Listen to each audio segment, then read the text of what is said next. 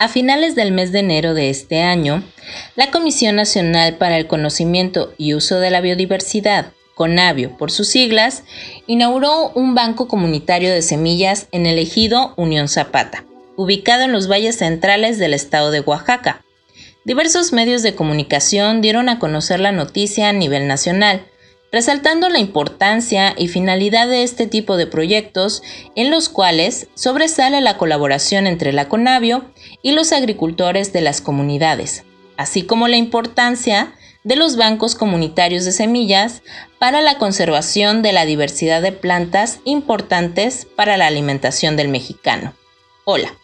Yo soy Cristabel López, integrante del colectivo de divulgación científica ETOS, y en esta ocasión participo con el colectivo Motus con el tema El arca de las semillas, al rescate de la biodiversidad de plantas.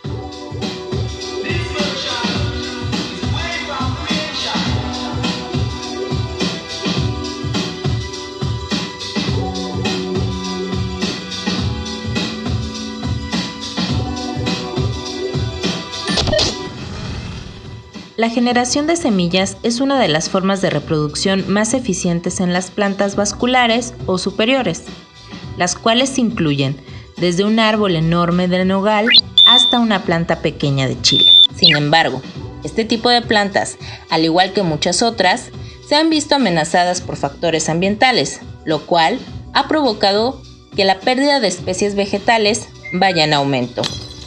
Una de las estrategias para hacer frente a este desafío es la conservación de las semillas, la cual garantiza la disponibilidad y cantidad suficiente para rescatar a las especies afectadas.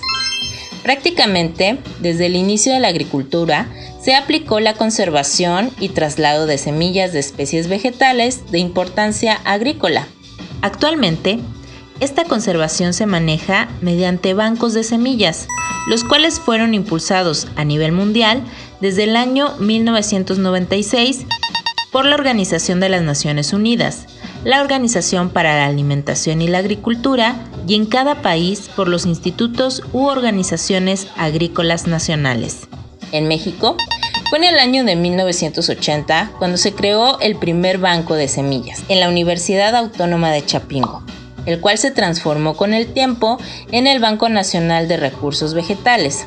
Actualmente, nuestro país cuenta con 26 bancos de semillas, siendo Oaxaca y el Estado de México los estados con mayor número de ellos. Aunque México es un país megadiverso, frase con la cual empiezan muchas tesis, son pocas las especies que se encuentran almacenadas en estos bancos siendo los principales cultivos el maíz, frijol, calabaza y tomate.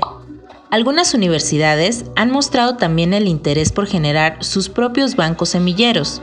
Tal es el caso de la Facultad de Estudios Superiores Iztacala, perteneciente a la UNAM, la cual cuenta con una colección importante de semillas de especies silvestres y nativas del país.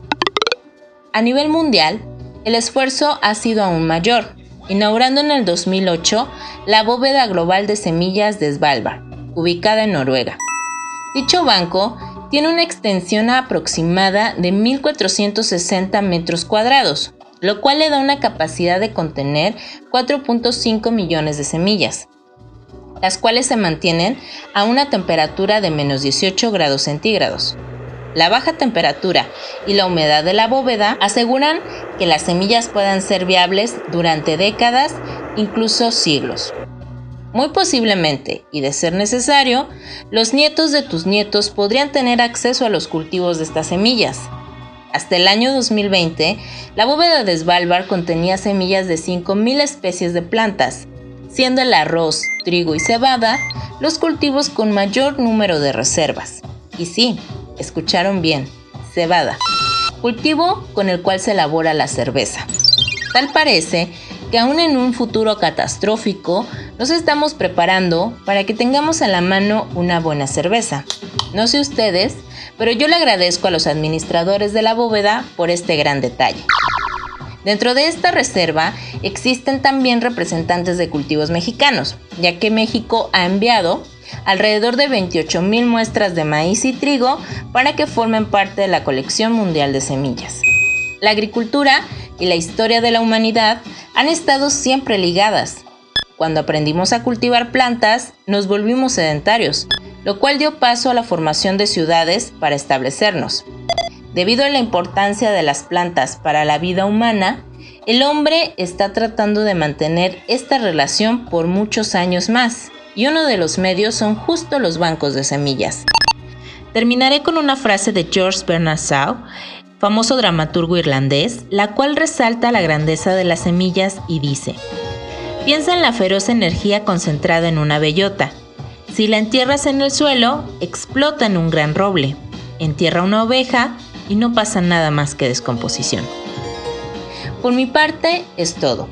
Los invito a que sigan al colectivo Etos en su página de Facebook como Inocuidad Alimentaria y en Instagram como arroba colectivo Etos, así como seguir al colectivo Motus en todas sus redes sociales.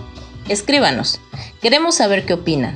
Si quieres volver a escuchar esta cápsula, busca el podcast del colectivo Motus en Spotify. Nos escuchamos en la siguiente.